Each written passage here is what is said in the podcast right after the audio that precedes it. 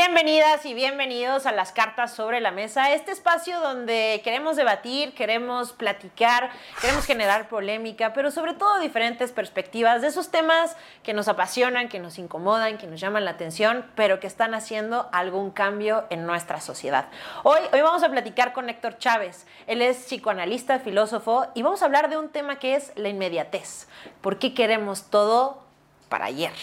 Y bueno, no olvides suscribirte a nuestro canal de YouTube, pon tu campanita para que todos los martes tengas este contenido y estas entrevistas y no te pierdas ninguno de lo que estamos haciendo. Sígueme también en cualquiera de mis redes sociales, arroba Carlinsunza, y escríbeme, coméntame, dime qué tema quieres que pongamos sobre la mesa. Este episodio es presentado por Mezcala Calaca. Y es una producción de Black Media Films y Estudio 56.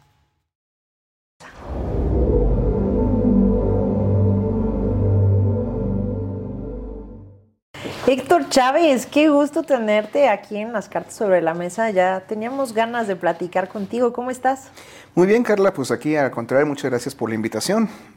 A ver, Héctor, la inmediatez. ¿Qué es lo que está pasando ahora que parecería que nuestra tolerancia a la frustración, nuestra paciencia, simplemente como que nos la quitaron de nuestro chip y ahora vivimos en este sentido del yacismo, como le llaman. Ya todo lo queremos para allá. Pues mira, la verdad es que creo que estamos viviendo una época en la que la tecnología nos avanza. O sea, nos avanza, nos rebasa. Eh, tenemos momentos en los que queremos las cosas como tú dices ya, porque estamos justamente como temiendo que las cosas no sucedan. ¿No? Eh, por ejemplo, antes cuando decías, es que tengo que ir al banco, ¿qué, qué implicaba eso? Bueno, sabías que ya aparte eran horas, ¿no? Ahí parado. Sí, ¿no? De que tienes 15 cajas y tienes a dos cajeros nada más, ¿no? Entonces, este, filas infernales, sobre todo en quincena, en momentos así, ¿no? Entonces, cuando las aplicaciones surgen de los bancos para poder hacer transferencias, para poder hacer todo ese tipo de cosas, la gente se ahorra todo ese, proceso, ¿no? El problema es de que te pierdes muchas cosas que hay entre el punto A y el punto B. O sea, en la aplicación puedes hacer muchas cosas, definitivamente, pero si tú te equivocas en la aplicación, o sea, tú le puedes mandar dinero a una persona que ni siquiera es por un dígito que te equivocaste, ¿no? Eh, o puedes hacer algo, no sé, te puedes equivocar de una tarjeta a otra, oye, es que la saqué de una cuenta que no era, o sea, son muchas cosas que no nos damos cuenta. En cambio, cuando estamos en este proceso infernal, si quieres decirlo así, de las líneas del banco, por lo menos vas pensándole, ¿no? A ver, es esto, va por esta, aquello, ta, ta, ta, y tienes tiempo. Eh, tenemos una, idea muy vaga de lo que es aprovechar el tiempo. ¿Qué es el tiempo? ¿no? De ahí nos vamos a una, a una cuestión interminable, ¿no? filosófica, física, lo que tú quieras. Pero el tiempo que nosotros dedicamos a las cosas puede ser muy específico.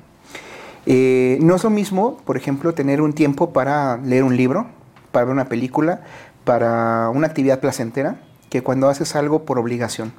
¿No? De ir a la escuela, ir este, a trabajar. Tú puedes decir, oye, me puedo chutar fácil cuatro horas viendo una serie, ¿no? Y se me pasa rapidísimo el tiempo. Pero cuando vas a trabajar, cuando vas, se te hace eterno, ¿no? Ya está, sí, o el tráfico, muchas cosas. El tráfico, exactamente. Entonces, ahí es donde la cuestión del placer se vuelve algo persecutorio. Entonces, cuando nosotros vamos a todas esas cosas que podemos evitar, el supermercado, eh, el banco, mm, las compras. Pues es que prácticamente ahorita todo, o sea, creo que aparte después de la pandemia, eh, básicamente no había nada que no pudieras hacer mediante una aplicación, ¿no? Como bien lo dices, el súper, pagar todos los servicios de casa, los trámites bancarios, o sea, todo, reunirte con la gente de tu trabajo, o sea, todo lo podías hacer en un solo lugar con una computadora. ¿No? Y eso creo que también nos hizo querer que todo fuera tan inmediato. Pero fíjate que esto va mucho antes incluso de, la pandemia, ¿no? O sea, la pandemia más bien agudizó esto. Eh, hubo más oportunidades, hubo más ofertas, salieron más aplicaciones, eh, pero hay algo que no alcanzamos a dimensionar, que en efecto queremos las cosas ya, rápidas, pero ¿qué pasa cuando tú pides algo? Cuando pides una, algo por Amazon o en alguna aplicación de supermercado o de servicio, ¿no? Tú quieres ya tu súper pero cuando tú pides el súper, te dice mañana a tal hora, este, y si estás, qué bueno, y si no estás, ¿dónde te lo dejamos? No puede, porque hay, hay cosas que tú pides que pueden ser pedecederas, cosas de productos de congelados o lo que sea, y no estás. Entonces te tienes que esperar otra vez a que haga otro rondín y este y regresa al y, súper. y regresa súper, ¿no? Eh, si te das cuenta, nos esclavizamos más a esa inmediatez que no es nuestra. Pero aparte, muchas veces ya decidimos, a veces inclusive privarte de ese servicio si no es tal cual como tú lo quieres. Por ejemplo, si hablamos de algunas aplicaciones de servicio en ese tema, inclusive hasta pagamos para que sea antes, ¿no? Por ejemplo, está Rappi, pero está Rappi Express, ¿no? Para que te llegue en menos de 10 minutos. Y literal tienes el counter ahí, ¿no? De 9 minutos, 8 minutos. Eh, en Amazon, todo eso también, si pagas un Prime, eh, hay algunas cosas que te dan inmediatas, otras que, eh, o sea, ya hoy en día el que todo sea rápido es un plus, ¿no? Es un plus en la vida porque hemos llegado justo a ese punto, al ya no tener ni siquiera la paciencia de una respuesta para poder hacer eso. Y eso me lleva también un poco a preguntarte sobre el impacto que ha tenido redes sociales. Hoy en día, por ejemplo, el WhatsApp, que fue muy criticado, pero también decían que era una buena opción, palomita azul, ¿no? Entonces, esa desesperación de, ¿por qué no me contestó? Es que me dejó leído. Este, en redes sociales, por ejemplo, también tenemos una exigencia de vida completamente diferente, ¿no? Ahorita que hablabas de leer un libro, pues ahora están los audiolibros, ¿no? Porque se supone que me levanto temprano, pero entonces soy wellness y entonces medito 10 minutos, pero entonces como no me da chance de sentarme a leer un libro, entonces en lo que hago mi desayuno escucho mi audiolibro, pero entonces ya cumplí con leer un poco. Y sí me explico, o sea, están todos estos factores que creo que nos han llevado a este punto de, de ese rush en el que vivimos día a día. Fíjate que es una cosa muy interesante. A ver, no, no, no soy quien para decirte que está mal la tecnología. La tecnología nos facilita la vida en muchas cosas. Y la ha El- mejorado, claro. Y la ha mejorado, ¿no? El problema es cuando dependes demasiado de la tecnología. ¿Qué pasa cuando tú tienes, eh, por ejemplo, aplicaciones en el celular para resolverte la vida en todo? No tienes carga en, la- en la- en el celular, no tienes batería. ¿Qué haces? Sí, te vuelves loco. O sea, ¿qué haces? Te vuelves loco. Hay un caso, si me permites, es un caso muy interesante de un conocido, que es de las personas que nunca viajan con efectivo. Porque todo lo resuelven con la tarjeta, con el, el- te hago una transferencia, quién sabe qué. Ese conocido se fue a un lugar y resulta que dejó su celular en mi, en mi camioneta cuando lo, lo- lo- lo llevé. Entonces eh, yo ya había regresado a mi casa, estaba preparando, preparando unas cosas y eh, de repente veo que mi celular empieza a vibrar, porque siempre lo tengo en silencio, pero me empieza a lanzar una lucecita. Y veo y 15, 20 mensajes de Instagram. De Instagram, dije, ¿por qué de Instagram? Entonces veo y es él. Y me dice, hola, Héctor, por favor, estás ahí, no sé qué, ta, ta, ta, ta, ta, ta. Y, y yo así, oye, qué bien, tranquilo, ¿qué pasa, no? Es que dejé mi celular en tu, en tu tu carro. Le dije, y yo hasta yo pensé, pues, ¿cómo está usando Instagram si dejó su celular, no? Es que me fui a un este, Office de, eh, Depot y les pedí que si me dejaban este, usarlo para, para escribirte porque dejé mi celular y no, y no, no, no puedo este, hacer las cosas en mi celular. Y le digo, bueno, pues es que yo ahorita no puedo salir, tengo otro compromiso. Me dice, no, es que no sé cómo ir, eh, por favor, quién sabe qué. Le digo, pues toma un, un, este, taxi. No, es que no traigo dinero. Le digo, "Pues, toma el metrobús, no trae cinco pesos, seis pesos. No, es que no tengo tarjeta. No, es que quién sabe qué. Le digo, ¿y por qué no tomas un taxi? Le dices, espérame tantito, ¿cuánto es? Subes, te doy el dinero, pagas y se acabó. Se le cerró el mundo. Pero una desesperación, una frustración tremenda, que es lo mismo que sucede con eh, otras personas que dicen, ay, es que voy a dejar el pago de la tarjeta de crédito el último día, el último minuto, porque nunca falta, y más en México que somos especialistas en, en eso. toda la mera hora. ¿no? Que de por sí hasta eh, esta, esto de Mercado Libre, ¿no? Que usa su campañita de Laurita, que es una, una maravilla, eh, dejan eso al último momento. ¿Y qué pasa si te quedas sin celular?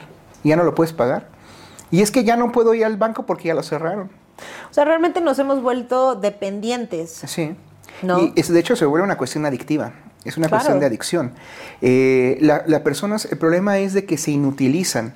Ahorita que está el tema esto de la inteligencia artificial, ¿no? Eh, decimos, no, el problema no es que exista la inteligencia artificial. El problema es qué pasa con la inteligencia natural. ¿No? O sea, cada vez nos volvemos más y más inútiles, esa es la, la, palabra, porque dependemos justamente de las cosas que se resuelvan ya y, como tú dijiste hace rato, como queremos. No, y aparte habilidades que hemos dejado de desarrollar, por ejemplo, en lo personal, el desarrollo de eh, el, el, saber moverte, ¿no? De tu ubicación. Yo la verdad es que sin Waze, por ejemplo, y a veces me frustra muchísimo si por algo la dirección no está jalando y que no, no me puede decir bien por dónde ir, por todo. Ese sentido de la orientación ya lo perdimos, ¿no? O sea, quizás si hablamos con nuestros papás o algo, ellos todavía dominan el cómo moverse muy bien por ciudad o carretera, cosas así, pero nosotros ya estamos justo ávidos de, de una tecnología. Hablando de los niños, han habido muchísimos casos, por ejemplo, de niños que desde que han golpeado y han deshecho la casa porque justo no pudieron con esa frustración de mamá les quitó el celular este o los dejaron sin internet, sin el wifi o algo, uh -huh. hasta inclusive que se han suicidado por eso. Y justo es ese tema de es que no puede, o sea, si no es ahorita me vuelvo loco. ¿Qué pasa con los niños ahora en esta en esta nueva crianza donde yo considero que es muy bueno que estén tan cerca de la tecnología en muchas cosas, pero también el sentido de la tolerancia y la frustración la hemos dejado de lado. Mira, cuando nosotros venimos de una generación que todavía nos tocó el que no teníamos celulares. Sí, fuimos ese híbrido, ¿no? no de somos, análogo a digital. Exactamente. Y aparte los celulares que teníamos en ese entonces no eran smartphone, ¿no? Eran, a ver, la viborita de Nokia era el, el rescate, era ¿no? El rescate a tu aburrición sí, era, para muchísimos de nosotros. Sí, era tremendo eso. Pero, ¿qué era lo que pasaba? Cuando nosotros éramos niños, fuéramos a donde fuéramos, sobre todo yo lo pienso en los niños mexicanos, ¿no? Que íbamos al banco con las mamás, íbamos a la estética a acompañarlas, se nos hacía una condena. Sí, porque lo que podría tardarse 15 minutos para un niño puede ser... Media vida. Media vida. Entonces, ¿qué es lo que hacían nuestras mamás en ese entonces? Nos decían, llévate un juguete llévate un libro, llévate algo, porque si no te lo llevas, no respondo. O sea, las mamás eran así como, pues, no, no hay otra, ¿no? Eh, y pues ni modo, o sea, sí era que nos enfrentábamos a, a, la experiencia. Si no llevas tu juguete, tu libro, lo que sea, te aburres y pues ni modo, te pones a jugar ahí en los, en los sillones estos que existen en todas las estéticas, que son negros y todos están rotos, este, con las revistas de 1940, ¿no? Este, con, con el TV Notas. Con TV Notas, pero de 10 años antes, ¿no? O sea, porque hay que reciclar. Eh, y era eso, pero encontrábamos la forma, porque los niños teníamos toda la facultad de imaginar teníamos la facultad de, bueno, no tengo esto, ¿qué puedo hacer? Es alternativa. Claro. Hoy los niños están sentenciados a que solamente se pueden divertir con un celular, con una tablet, ¿no? O está estos, este, estas consolas de videojuegos, ¿no? que la pueden llevar a cualquier lado. Pero cuando no hay eso, o cuando se les acaba la pila o algo, porque incluso a nosotros que nos pasó también, el famoso Game Boy, ¿no?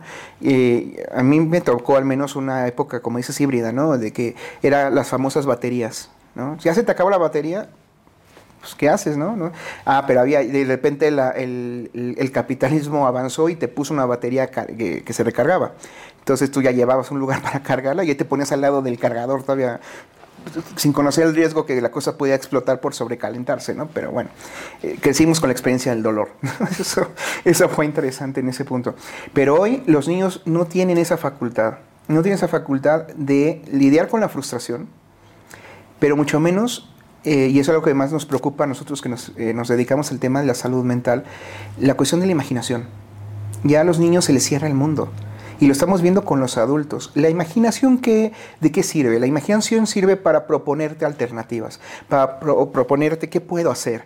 ¿no? Estos programas de, de, la infancia, el Barney, por ejemplo, ¿no? que insistían en que los niños usaran la imaginación para jugar y todo ese rollo, no es nada más para los niños, es eh, para que cuando crezcan los adultos tengan la posibilidad de pensar posibilidades. Bueno, Art Attack. Art Attack, Art Attack fue una joya para sí. nuestra generación. Nada más que lo, lo, que era interesante es que te decían, ¿no? De que nada más con cosas que tienes en la casa, como litros de sal, este, no, este, gramos de sal, perdón, este, cosas así que, ah, sí, ahorita la consigo, ¿no? Y, bueno, pero justo también lo que bien dices, ¿no? Había veces donde querías hacer el espacio de no sé qué, que querías con una caja de cartón.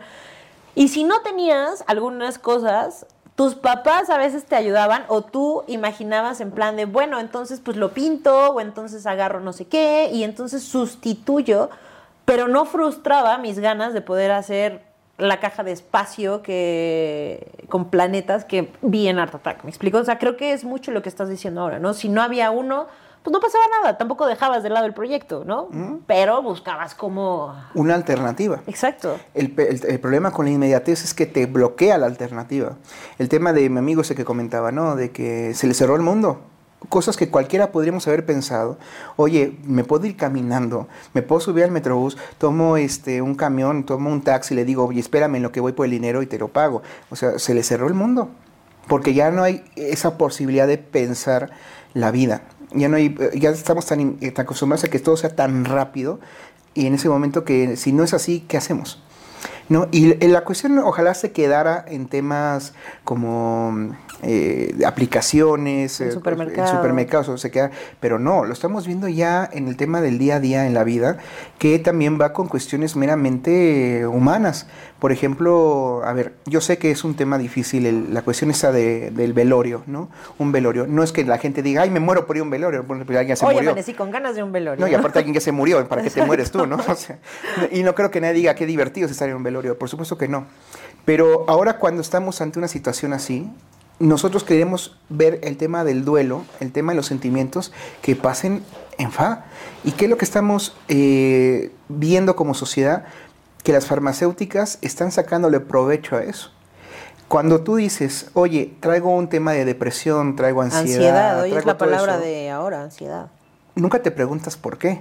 Simplemente sabes que lo tienes y punto. Pero no, no indagas en saber qué onda. Entonces, cuando te dicen, a ver, puedes ir a una terapia, puedes ir a un análisis con los psicoanalistas, eh, preguntas luego, luego, ¿y cuánto tiempo es?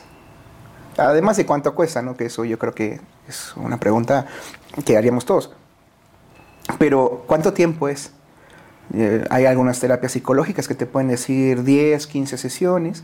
En psicoanálisis, pues es indefinido. Eh, pero no, la gente no tiene tiempo para eso. ¿No? Entonces, ¿qué es lo que busca? La psiquiatría. ¿Y la psiquiatría que te ofrece? Mm, Chochos. chochos, ¿no? Pero ¿qué es lo que pasa? A ver, esto no, y eso quiero que quede muy claro, no es que le tire yo a la psiquiatría, por supuesto que no. Lo que pasa es que la psiquiatría te da eh, medicinas para que te ayude a controlar en ese momento la crisis. Pero los chochos, la medicina, no te va a curar. O sea, eso no te va a curar. es un paliativo para el momento. Y un paliativo que ¿qué te genera psicológicamente. Te genera un tema de, si yo estoy así, recurro a esto. Entonces, la respuesta es inmediata, pero también hay que pensar una cuestión. Una, un- hay medicinas que, por ejemplo, los antidepresivos, ¿no? que tú puedes ir a cualquier farmacia y sin receta te los dan, cosa que es un tema... peligroso. Es peligroso porque la gente se autorreceta. Eh, pero hay otros, otras medicinas que son como los an- em, ansiolíticos, ¿no? el clonazepam, todo ese rollo, que también es medicina controlada. ¿Y qué pasa con, la, con eso clonazepam? Tanto con el clonazepam como los, los antidepresivos tienen una, un nivel de vida específico. Es decir, no puedes pasarte de lo que te diga el doctor. Es decir, vamos a tener un tratamiento de seis meses con ansiolítico y con antidepresivo. Eh, ¿Por qué? Porque se supone que eso es lo que te ayuda en ese momento al punto. Pero si tú no trabajas la cuestión que va de fondo, el por qué te pones eso, vas a terminar, ah, ya me siento muy bien, a la primera que tengas una situación eh, que te confronta con una cosa que va más allá de ti, vuelves al doctor, doctor, ya, necesito mis ansiolíticos, necesito mis antidepresivos. Y lo que antes era tabú, lo que antes era tabú de es que voy a, a la terapia, voy al psicoanalista, voy al psiquiatra, porque no, no, no, ni que estuviera loco. Claro. ¿no? Hoy en día ya está, está de moda, ¿no? O sea, oh, no es que yo voy con un psiquiatra buenísimo, ¿no? O me tomo estas pastillas, o no, ya te recetaron esto, ¿no? Ahora con el tema, por ejemplo, de, de la pandemia, se desató mucho la cuestión del insomnio. ¿no? Por el miedo, por... O sea, a ver, un, un enemigo invisible que te puede dar en cualquier momento y que te puedes morir. Bueno, y que aparte tuvimos que lidiar, creo que con uno de los factores más que más nos causan estrés, que es la incertidumbre. O sea, yo creo que lo peor que nos pueden hacer como ser humano es justo esa incertidumbre y vivimos dos años bajo incertidumbre en muchas cosas. ¿Qué pasa cuando una persona se acerca a ti, una persona de tu trabajo, alguien, con toda la seriedad del mundo y te dice, tenemos que hablar? Y tú dices, ¿de qué? No, no, ahorita no, al rato, tenemos que hablar. Hasta que no hablas, estás con el estrés a tope y estás pensando y pensando, claro. Eso sucedió con el insomnio, ¿no? Eso sucedió, ¿qué va a pasar mañana? ¿Me voy a quedar sin trabajo? ¿Me voy a enfermar? ¿Quién se va a morir? ¿Cuánto va a durar esto, no? ¿Qué, crees, qué, qué, qué industria crees que sacó provecho de eso? Ah, bueno, todo lo de las farmacéuticas fue una locura. Hay un medicamento que se volvió muy popular que es el Nocte. ¿No? Es un, medicamento que ayuda a que los neurotransmisores se acomoden, para que pueda bajar la, el tema de, de, la ansiedad y todo, y te ayuda a dormir. El problema es que la gente se volvió adicta. Y tampoco es una, una, una medicina que te genera adicción como tal, sino que la gente fue generándole adicción por su propia cuenta. Es, es, es un tema, este, ¿cómo se llama? Muy, muy polémico, muy difícil, porque hace que uno dependa de cosas que antes no. Y que sabes qué es lo, lo terrible, que justo, por ejemplo, la melatonina. Ay, es que el mismo cuerpo la produce, no pasa nada. Pero el problema es que inclusive a mí me llegó a tocar gente que lo que decías de la inmediatez, ¿sabes qué? Y, que no juzgas, porque también hay situaciones muy complicadas, ¿no? Hoy en día ser padre, eh, en, esta era, hay muchas cosas, normalmente ya no es como antes de que quizá papá solo era proveedor, ahora la mamá tiene que trabajar también, su trabajo en equipo. Entonces no pueden dar el tiempo que tienen, ¿no? Y a veces llegas ya a la casa, estás cansado, todo, y el niño nos quiere dormir, pues sabes qué, una gomita de Vic, ¿no? Ah, dale melatonina y que se duerme. Pero desde entonces, ya muy pequeños, empiezas justo con ese tema, donde inclusive, hablando de la inmediatez, el niño ya no ubica que para poder conciliar el sueño, quizá pues tiene que leer un cuento, quizá pues tiene que dar un par de vueltas en la cama, en lo que pueda acurrucarse, o sea, ya todo es como, bueno, ya desconecto, pongo, me explico, que, que, es justo lo que ya no desarrollamos, ¿no? Porque ese chiquito de 6, 7 años, que ya está acostumbrado desde tan pequeño a que con una gomita, que aparte sabe bien rica, duermo mejor o duermo más o lo que sea, pues qué va a hacer cuando tenga un tema de trabajo a sus 32 años y no pueda dormir, ¿no? no y te va generando justamente una idea de dependencia de que siempre necesitas algo para eso. Para estar mejor. ¿Y qué pasa cuando los niños, de hecho esto que mencionas es muy, muy alarmante, porque a los niños les generas la idea de depender de algo siempre externo, de, que ingieres, se genera una idea. Cuando vas creciendo, eh, vas acercándote al mundo del cigarro, del alcohol, eh, de las drogas, ¿no? Cuando decíamos, es que la marihuana, pues marihuana, sí, la marihuana quizá no es la peor droga que pueda existir, ¿no? Tiene muchos factores, incluso hasta medicinales para muchos puntos, ¿no? Eh, que deben ser controlados. Tan es así que hoy en día tenemos productos de CBD, ¿no? Que también es un tema ahí muy interesante de ver qué tanto es cierto. Eh, algunas cosas que no, que como es una, una industria farmacéutica que te decía, no, la marihuana no la uses y ahora de repente te la ponen, ¿no? Muy bajita la mano. Eh, uno empieza con, ah, que un cigarrito de, mota, ¿no? O no sé qué, y empieza, y empieza. El problema no es que la marihuana te vuelva adicto, es que empiezas a depender tanto de ella y esperas que eh, eso te arregle, eso te ayude, eso, pero ya no es así, porque la marihuana también tiene un punto, ¿no? Ya no avanza. Entonces tú ya quieres seguir, entonces dices, no, pues si ya no es marihuana, la coca. No es la coca, este, el SD, o sea, todas esas cosas, ¿no? Eh, y eso se genera una cuestión de ya me quiero sentir bien, me quiero sentir bien. Y eso lo estamos viendo en la clínica. Eso lo estamos viendo. Mucha gente llega y dice, no, es que ya no puedo pagar el, el análisis, por ejemplo. ¿no? Pero son personas que se van a gastar 25 mil pesos a un eh, coach, un coaching en Cancún, ¿no? donde les van a dar las herramientas de la vida. Que ojo, no estoy diciendo que esté mal, pero hay muchas cosas que dices, a ver, si tú mismo estás diciendo que no quieres depender de nadie y te metes a un tema de coaching para que te digan qué hacer, ¿no? O sea, al menos en psicoanálisis un psicoanalista nunca te va a decir qué hacer, te va sí, justo también a escuchar nada lo hablamos en una entrevista con, con Fabiola y ella también decía, por favor, con coachings tengan muchísimo cuidado porque aparte mal contenidos a veces te dejan peor de cómo llegaste, ¿no? Y ese es, ese es un tema muy, muy importante.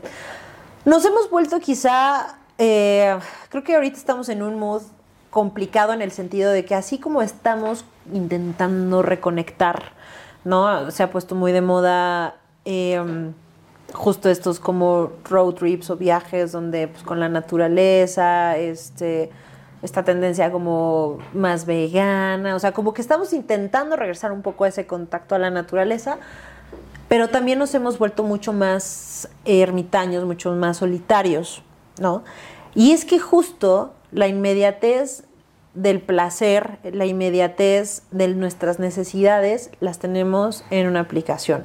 ¿Qué pasa, Héctor, con, eh, sentidos, desde, o sea, hablando como de la pirámide de Maslow, bueno, pues comida, todo eso, llega a casa.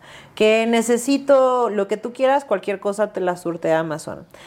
Eh, quiero platicar con alguien, puedo hacer videollamadas, puedo tener ahora inclusive plataformas donde tengo pues, fiestas, literal, que puedo hacer fiestas en medio de una plataforma, jugar juegos de mesa, todo, en el momento, sin importar si mi amigo está del otro lado del mundo.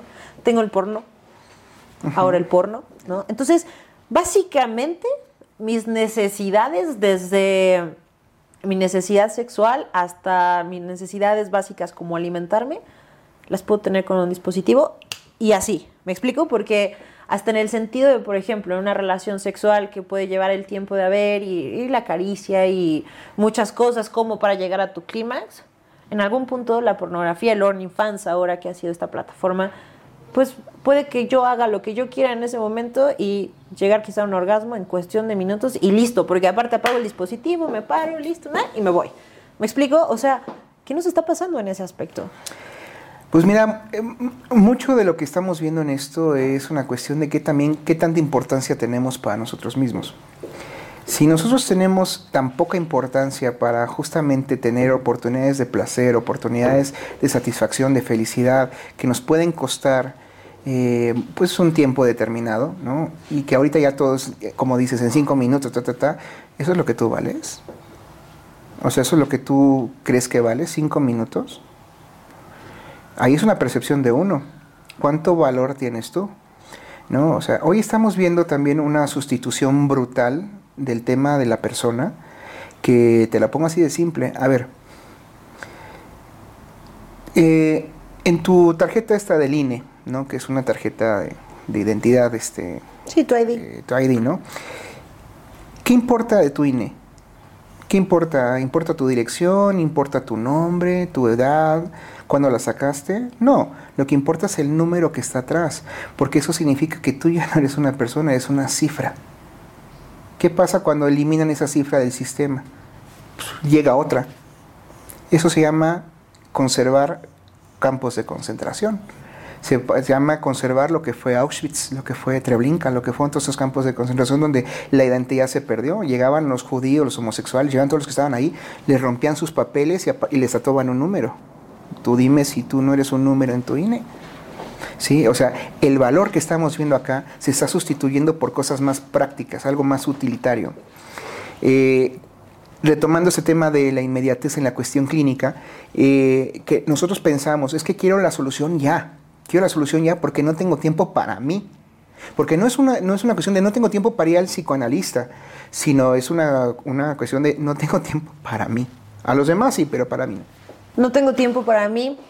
Yo creo que es una frase que, o bueno, igual y no tanto para mí, pero el no tengo tiempo creo que es una frase que escuchamos constantemente.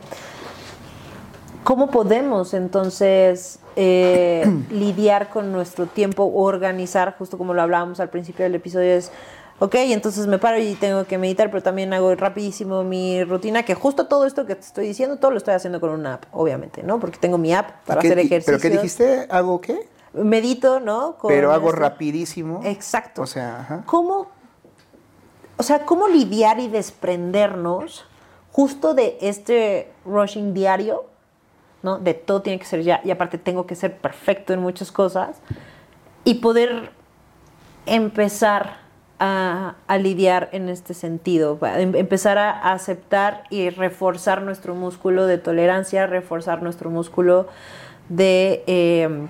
De la frustración y, lidiar más con eso, justo para un beneficio propio. Mira, yo tenía un profesor en la carrera, en filosofía, que decía una frase que también mi papá decía, no importa el tiempo en tu vida, sino la vida que pones a tu tiempo. ¿Sí?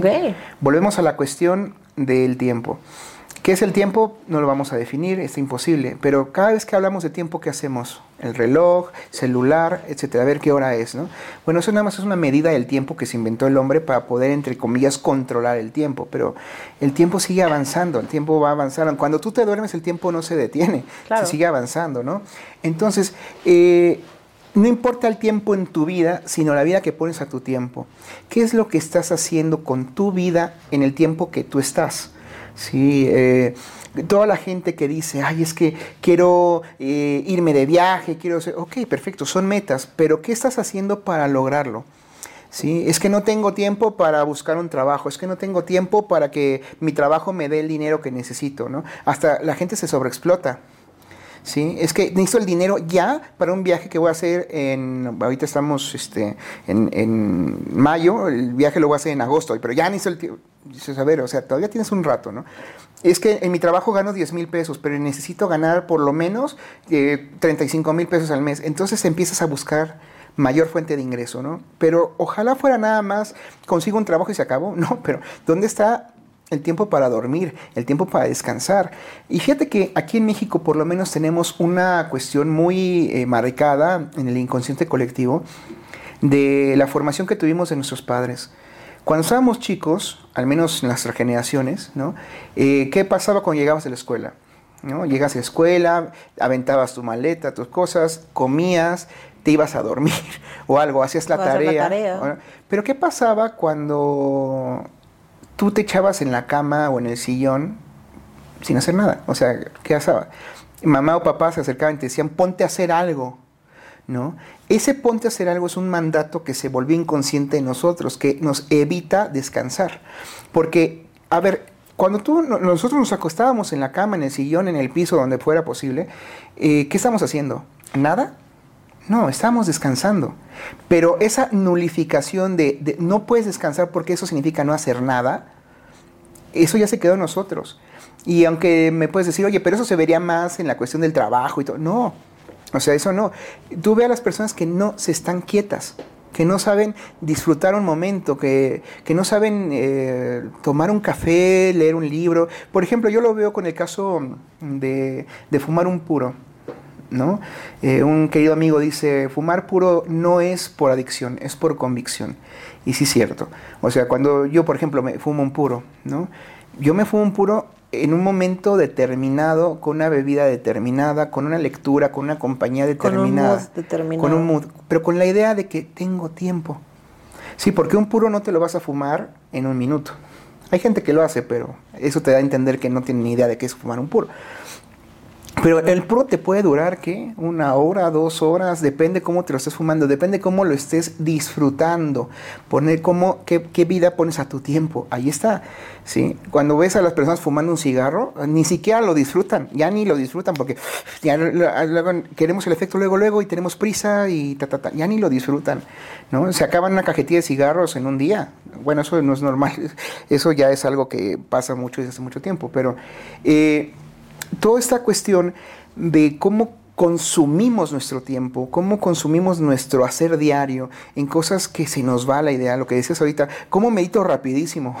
O sea, la meditación es decir, tengo un rato, 15, 20 minutos para mí, para estar tranquilo, pero no, ahí estás, y estás viendo el teléfono, estás viendo el celular. O pensando, ¿no? Así de ahorita voy a hacer no sé qué, pero estás así, ¿no? Um, ajá, sí, sí, ¿no? Y eso. Eh, pero, entonces, ¿cuál es el objetivo real? Porque eso se vuelve pantalla. Esto de lleva una vida fitness, lleva una vida este, mindfulness y no sé qué tanta cosa, se vuelve muy eh, pantalla, lejos de una convicción. Por ejemplo, las personas que van al gimnasio, ¿no? A ver, ¿cuál es el objetivo de ir al gimnasio? Estar en forma, estar saludables. Queremos pensar que estar saludables es la primera eh, intención. Sí, sentirte bien con, tu cuerpo. Pues viene el tema vanidoso si quieres, ¿no? Pero ¿qué es lo que pasa? No sé si te has dado cuenta, pero hay muchas personas que en el gimnasio se pasan más tiempo acomodándose, tomándose para la foto, la selfie, porque si no la subes no cuenta. ¿Sí? Y dices, oye, te pasaste 15 minutos viendo qué foto te sirve, cuál foto no, ta, ta, ta, cosa que pudiste haber empleado para hacer el ejercicio. ¿Por qué? Y de subiste más foto para hasta ponerle un título, cosas así, ¿no? Como dice Franco Escamilla, eso de ponen una foto eh, en, traje de baño, en este ropa interior, con una frase bíblica, ¿no? De no me, el único que me puede juzgar es Dios, ¿no? Y desde allá arriba, ja, mm". Este, eh, es cierto, o sea, dedicamos cosas, el tiempo a cosas tan banales y tan tontas que realmente no, no, no, no aprovechamos. Y cuando queremos recuperar ese tiempo en el día, hacemos de todo menos disfrutar las cosas. ¿Crees que la inmediatez está ligada con la aceptación? Sí. Sí, o sea, bueno, primero es que nada, la aceptación siempre va a una cuestión de reconocimiento ajeno. Sí, o sea, es una cosa porque no podemos evitar compararnos. No podemos evitar decir, oye, es que mira, estoy delgado, pero fulano está más delgado. O más marcado. O más marcado, o sea, está ese rollo, ¿no? Ahí se vuelve una aceptación líquida, una aceptación que no depende de ti, sino depende de alguien más. Si nosotros dijéramos, yo me siento bien, que con el, saco, que el, así como me puse, ok, me siento bien con eso. Me importa un bledo lo que los demás estén pensando. Eh, iríamos muy bien por la vida. Pero cuando empezamos a tener eso de, no, es que qué tal si, si no me pongo esta playera, me pongo esta camisa, me pongo esto, eh, eh, si me pongo una cosa que me hace parecer no sé qué, ta, ta, ta, ta, ta, empezamos a pensar en la inmediatez de lo que la gente dice que va a pensar de nosotros. O sea, es algo así como la idea rápida. Y nadie se va a poner a pensar, oye, ¿sabes qué? Me puse estas botas porque son cómodas. No, no, ay, se la puse porque se ve bien. ¿no? O sea, luego, luego es como ese pensamiento rápido, ese pensamiento de que no, no permite un antes, no permite un proceso adecuado. Entonces, cuando la inmediatez se vuelve un tema de aceptación, es algo terrible. ¿Por qué? Porque hay muchas personas que, por ejemplo, eh, dicen, me siento mal, eh, vamos a decir, con este tema, actualmente está muy de moda la cuestión de mm, las curvy. El modelo curvy y todo ese rollo. Ok, fantástico, acepta tu cuerpo y todo ese rollo. Pero aceptar el cuerpo no significa estoy bien. O sea, eh, una persona gordita, ¿no? Digo, yo soy una persona que puede hablar desde ese aspecto, gracias a Dios. Este, una persona gordita. Para los que nos están escuchando, Héctor es gordito. Un poquito. Pues, Ahí vamos. Es un osito. un osito. es un osito. este, ok, sí, pero no porque yo me sienta bien de esa forma significa que mi salud está bien. Puedo tener la hipertensión alta, puedo tener azúcar, puedo tener colesterol. Y no por esa aceptación para que todo el mundo me aplauda y, ay, no, qué bien se defiende con su cuerpo, me termina matando. O sea, la inmediatez de la aprobación de los demás me termina por despreciar lo que realmente importa. Al igual que una persona que es muy delgada, todo ese rollo, dices, oye, estás muy delgada, sí, sí, pero ¿cómo está tu niveles de hierro? ¿Cómo está tu nivel de, este, vitamina D? O sea, hay muchas cosas que no, no, estás, no estás aprovechando realmente tu vida en tu situación de tu salud con tal de eh, agradar, con tal de, de ser objeto, esa es una palabra interesante, ser objeto de aceptación de alguien más una cosa que simplemente se puede eh, modificar de, un modo u otro. Entonces, cuando vemos estas campañas de aquí y ahora, ¿no? es muy peligroso. Porque el mindfulness, eh, esa campaña de pensar el aquí y el ahora, se vuelve para muchos, cuando no se interpreta bien, se vuelve una exigencia aquí y ahora tengo que vivir ya rápido. si no tengo esto ahorita es porque no estoy viviendo, porque no sé qué, ta, ta, ta, ta, ta. Y empieza a hacer una campaña negativa en tu propia mente que te termina destrozando. ¿No? O sea, eh, cuando tú planificas un viaje, puedes planificar el viaje en agosto y que te vas en julio del próximo año. ¿Sí? Pues empiezas a pensar, bueno, voy a necesitar esto, ta, ta, ta, y vas poniendo tu maleta, ¿no? Vas poniendo tu maleta con calma, ¿no? Pero ¿cuántas personas desde que compran el boleto en agosto para julio ya hicieron la maleta? Sí, claro, aparte, o sea, puede ser desde la persona que con mucho tiempo hace la maleta hasta los que que me incluyo en eso, de un momento, o sea, horas antes del avión, ya estás poniendo, terminando de hacer tu maleta.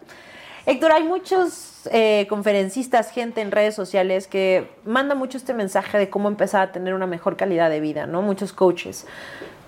Hay un consejo que se me hace bastante sensato que es el dos horas de tu tiempo al día, hazlo en algo que a ti te encante, que a ti te guste, úsalo para ti. Y quizá para muchos el empezar con dos horas te van a decir, pues sabes qué, tengo hijos, no puedo, salgo muy tarde, el tráfico, el... ¿Cómo, ya para empezar a cerrar, ¿Qué les aconsejas a los que nos están escuchando de cómo poder empezar a regalarnos esos momentos? Quizá empezamos con 20 minutos, media hora, hasta poder llegar a un equilibrio, un balance en nuestros tiempos y nuestras obligaciones. Pues mira, la verdad es que es una, pregunta que sí me han hecho varias veces en otros espacios, alumnos, eh, pacientes incluso, ¿no? Me lo han dicho. Yo les diría que aprendan a decir no. O sea, es una cosa que puede sonar muy simple. Y que para el mexicano es bien complicado. Y es muy complicado, es una cuestión muy simple, muy simplona quizá, pero es muy difícil. O sea, decir no eh, implica un- una renuncia, una renuncia a muchas cosas. Oye, es que tiene, decías, es que tengo mis hijos y todo ese rollo. Pues sí, pero no significa que con los hijos estás 24/7. También los niños tienen que tener su tiempo para sus cosas, los papás tienen que tener su tiempo para sus cosas y los papás incluso como individuos tienen que tener tiempo para ellos, ¿no? Entonces, un no. ¿Cómo podemos decir un no? Eh, ¿Tienes el celular? Apágalo.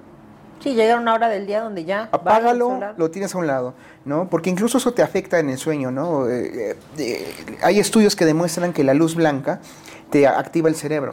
Entonces lo recomendable es que si ya te vas a dormir, no prendas televisión, no prendas tablets, no prendas computadoras, celulares, una hora antes de que te vayas a acostar. Entonces que te pongas a leer o algo así. Pero es celular a un ladito y que ya de plano no, Sí, desconectarte, desconectarte. ¿no? O sea, desconectarte de la Matrix, ¿no? por así decirlo. Entonces, este, eso, con un no, empezar con un no y un sí para ti, ¿no? No para los demás, sí para ti. Me gustó eso. Héctor, no te puedes ir sin tus cartas. Bueno. Vamos a conocerte un poquito más. Saca tus tres cartas o una por una, como tú quieras. A ver, vamos a poner esta, esta y esta. Venga. ¿Te las doy o...? No, no, a ver. Si pudieras regresar el tiempo, ¿cambiarías algo en tu vida? Qué buena pregunta del tiempo, ¿no? Sí, sí, bueno, una cosa no, bastantes, ¿no? Pero lo que yo estoy pensando actualmente sería justamente decirle a mi parte más joven, aprende a decir no, aprende a darte tu tiempo, aprende a hacer cosas, porque si bien actualmente lo hago, y me cuesta todavía hacer muchas cosas eso, eh, hay muchas eh, cosas que se pudieran haber evitado, cosas que pude haber aprovechado en mayor tiempo, las cosas en ella. Por eso es que la frase está de no importa el tiempo en tu vida, sino la vida que pones a tu tiempo, es una muy importante Es una para, frase poderosa, para la vida, ¿no? Dice, si fueras un personaje de ficción, ¿cuál serías? Bueno, esto es eh, siempre algo divertido porque siempre me dicen a mí que quién soy, ¿no? Que me ponen como Hannibal Lecter, que el guasón, que no sé qué, les digo, pues así me ven, bueno, soy un psicópata, ¿no? Eh, un personaje de ficción, ¿quién sería? Híjole, no sé. Pues no sé, nada más por el cariño que le tengo al personaje y porque siempre me ha gustado mucho, sería Gandalf, del Señor de los Anillos. ¿Y qué es el éxito para ti? Híjole, eso es una muy, muy buena pregunta. El éxito para mí es haber cumplido con mi expectativa diaria. ¿Sí? No si me saqué la lotería, si tengo un gran trabajo, si nada. Sino que hoy hice lo que quería. Hoy vi a mis amigos, hoy eh, comí con alguien, eh, atendí a mis pacientes, se fueron Me sonriendo, ese me fumé un puro. Cosas que cumplían para mí algo. ¿no? Entonces yo creo que eso sería el éxito para mí. Héctor, gracias. Gracias a ti, Carla. Gracias por esta charla. Y bueno, ustedes no olviden suscribirse y ya saben, coméntenme en todas las redes sociales en las que ustedes quieran, arroba Carla Insunza. ¿Qué temas seguimos poniendo sobre la mesa?